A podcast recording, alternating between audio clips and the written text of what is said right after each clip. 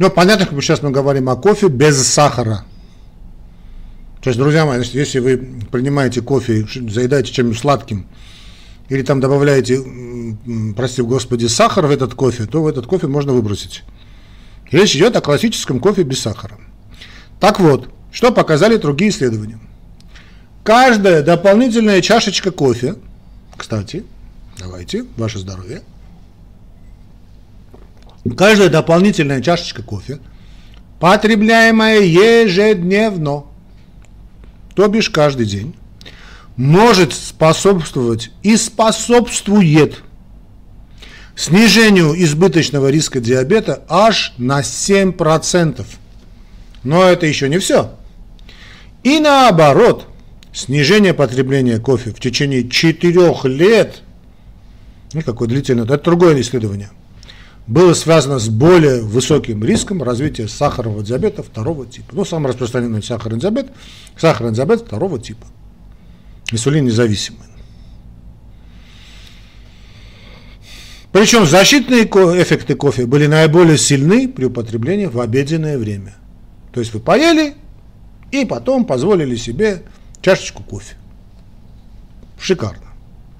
Было, кстати, предложено много спекуляций, так называемых биологических путей, для объяснения вот такого непонятного, во многом, я вам признаюсь, непонятного такого метаболического, по большому счету, противодиабетического действия кофе. И здесь, значит, авторы немножечко, значит, разница в, своих, в своем понимании. Значит, кофе с кофеином и без кофеина ослабляют резистентность к инсулину печени и обеспечивают защиту от ухудшения толерантности глюкозы. А что это такое? Это э, ухудшение толерантности к глюкозе или резистентность к инсулину. Это предиабет. Да?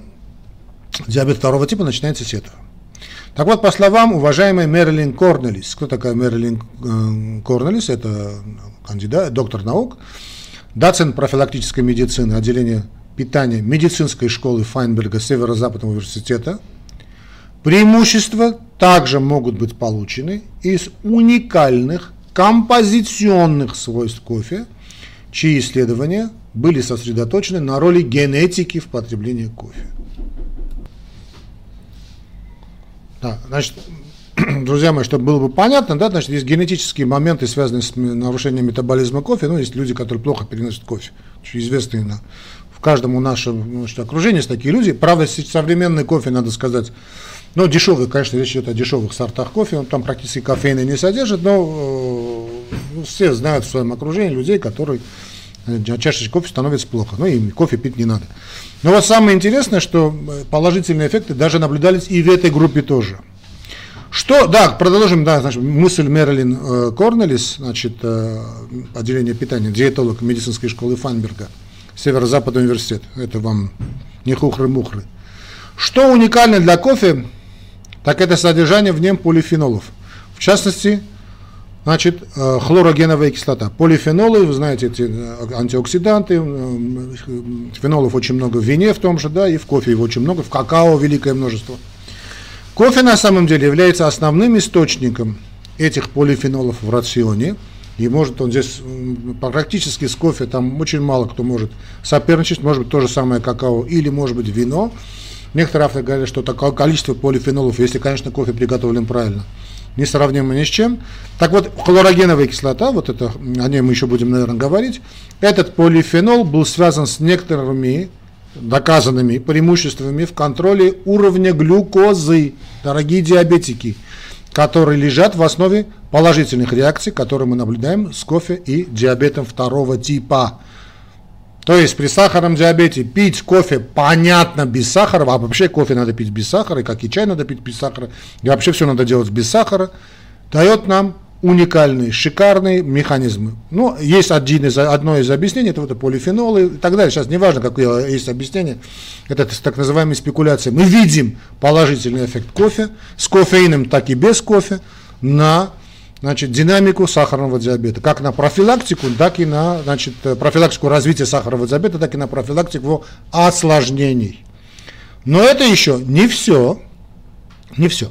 Теперь другой момент, который вы скажете, а что же вы не поставили на первое место? Ну, по идее, я поставил на место смертность, а когда мы говорим смертность, то всегда здесь говорится о сердечно-сосудистых или цереброваскулярных, типа инсульта событиях. Ну, давайте поговорим все-таки отдельно, выведем под заголовок и сердечно-сосудистые, и, и цереброваскулярные проблемы, да, связанные с сосудами головного мозга. Сообщается, что у любителей кофе значительно реже развиваются э, э, все виды сердечно-сосудистых заболеваний. При этом наблюдается э, польза, причем наибольшая польза а для вот таких событий, то есть сердечно-сосудистые, цереброваскулярные, то есть связанные с сосудом головного мозга, от этого проявляется у тех вот эффекты положительные, кто регулярно, то есть каждый божий день употребляет хотя бы от 3 до 5 чашек нашего любимого напитка кофе в день. Так вот, метаанализы, снова скажу, вам дам эту ссылку, читайте, она, правда, на английском. Там аналь, там есть целые, значит, references, там есть свои ссылочки, да, значит, э, обзор литературы, читайте, сколько вам влезет. Пожалуйста, я уже прочитал, прочел, все прочитал, мне очень понравилось. Метаанализы значит, перспективных исследований связали его потребление вот со снижением риска ишемической болезни сердца, это сам главный, главный значит, виновник всех смертей да, на Земле, сердечная недостаточность и мерцательная аритмия. А мерцательная аритмия у нас будет еще одна передача. Я, кстати, мы говорили о мерцательной аритмии. Э, наверное, мы все-таки опять к этой теме вернемся, потому что есть очень интересные данные по мерцанию у спортсменов. Очень-очень интересно. Я, наверное, дай бог с Божьей помощью поговорим на, на следующей передаче.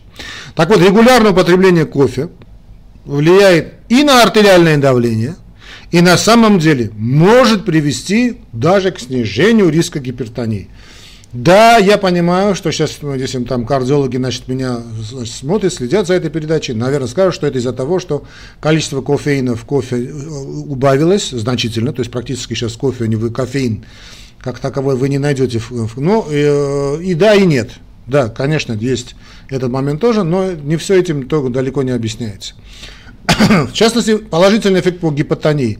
Хлорогеновая кислота, о которой мы говорили чуточку выше, это полифенол, также является фактором, поскольку эта хлорогеновая кислота приводит к значительному снижению систолического и, внимание, диастолического артериального давления.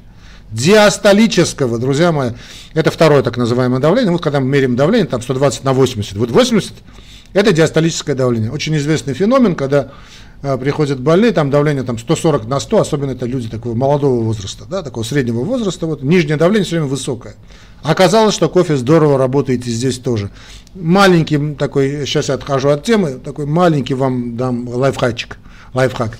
Маленькая такая хитрость. Вот пейте кофе и запивайте его капельками 20 корвалола. Вот сразу кофе и корвалол, кофе и корвалол. Поразитесь положительному эффекту, забудете о давлении. Но речь идет, конечно, не не не о 200 давления, а вот такой, 140-150 на 100. Дальше, значит, потребление, да, о холестерине можно сказать. Потребление кофе может снизить окисление холестерина липопротеидов низкой плотности, да, это так называемый плохой холестерин, воспалительных маркеров, а воспаление лежит в основе всех заболеваний, ну практически всех заболеваний, и уровня так называемых белковых маркеров, это лептины и, и другие, подобные, да, они, очень ответственны за, они, а, ну так их э, грешат, наверное, в их сторону, в целом ряде заболеваний сердечно-сосудистого плана. А, значит, по инсульту здесь надо тоже честненько сказать, что не все так однозначно, но вот по, тот метаанализ, с которым я располагаю, 2014 года показал, что связь была. Значит, с, с, участие, смотрите, друзья мои, два метаанализа было. В одном связь того, что риск инсульта снизился, э, был достоверно ниже, но не такой, знаете, не такой яркий, хотя уровень достоверности еще сохранялся. Но вот другое исследование, друзья мои, проведенные с участием двух с половиной миллиона участников, ну, представляете, да, показывает, это метаанализ, конечно, значит, показал снижение риска инсульта на 21% среди тех, кто потребляет от 3 до 4 чашек кофе в день. Теперь вы скажете, это много или нет, я вам скажу вот так, чтобы было бы понятно. На сегодняшний день метод профилактики, который дает снижение риска инсульта на 20, более чем на 20%, до 21%, у нас нет. Нет такого. В рису у нас в нашем, в нашем арсенале таких препаратов, такого лечения нет. За исключением, да, за исключением изменения образа жизни. Здесь я не спорю.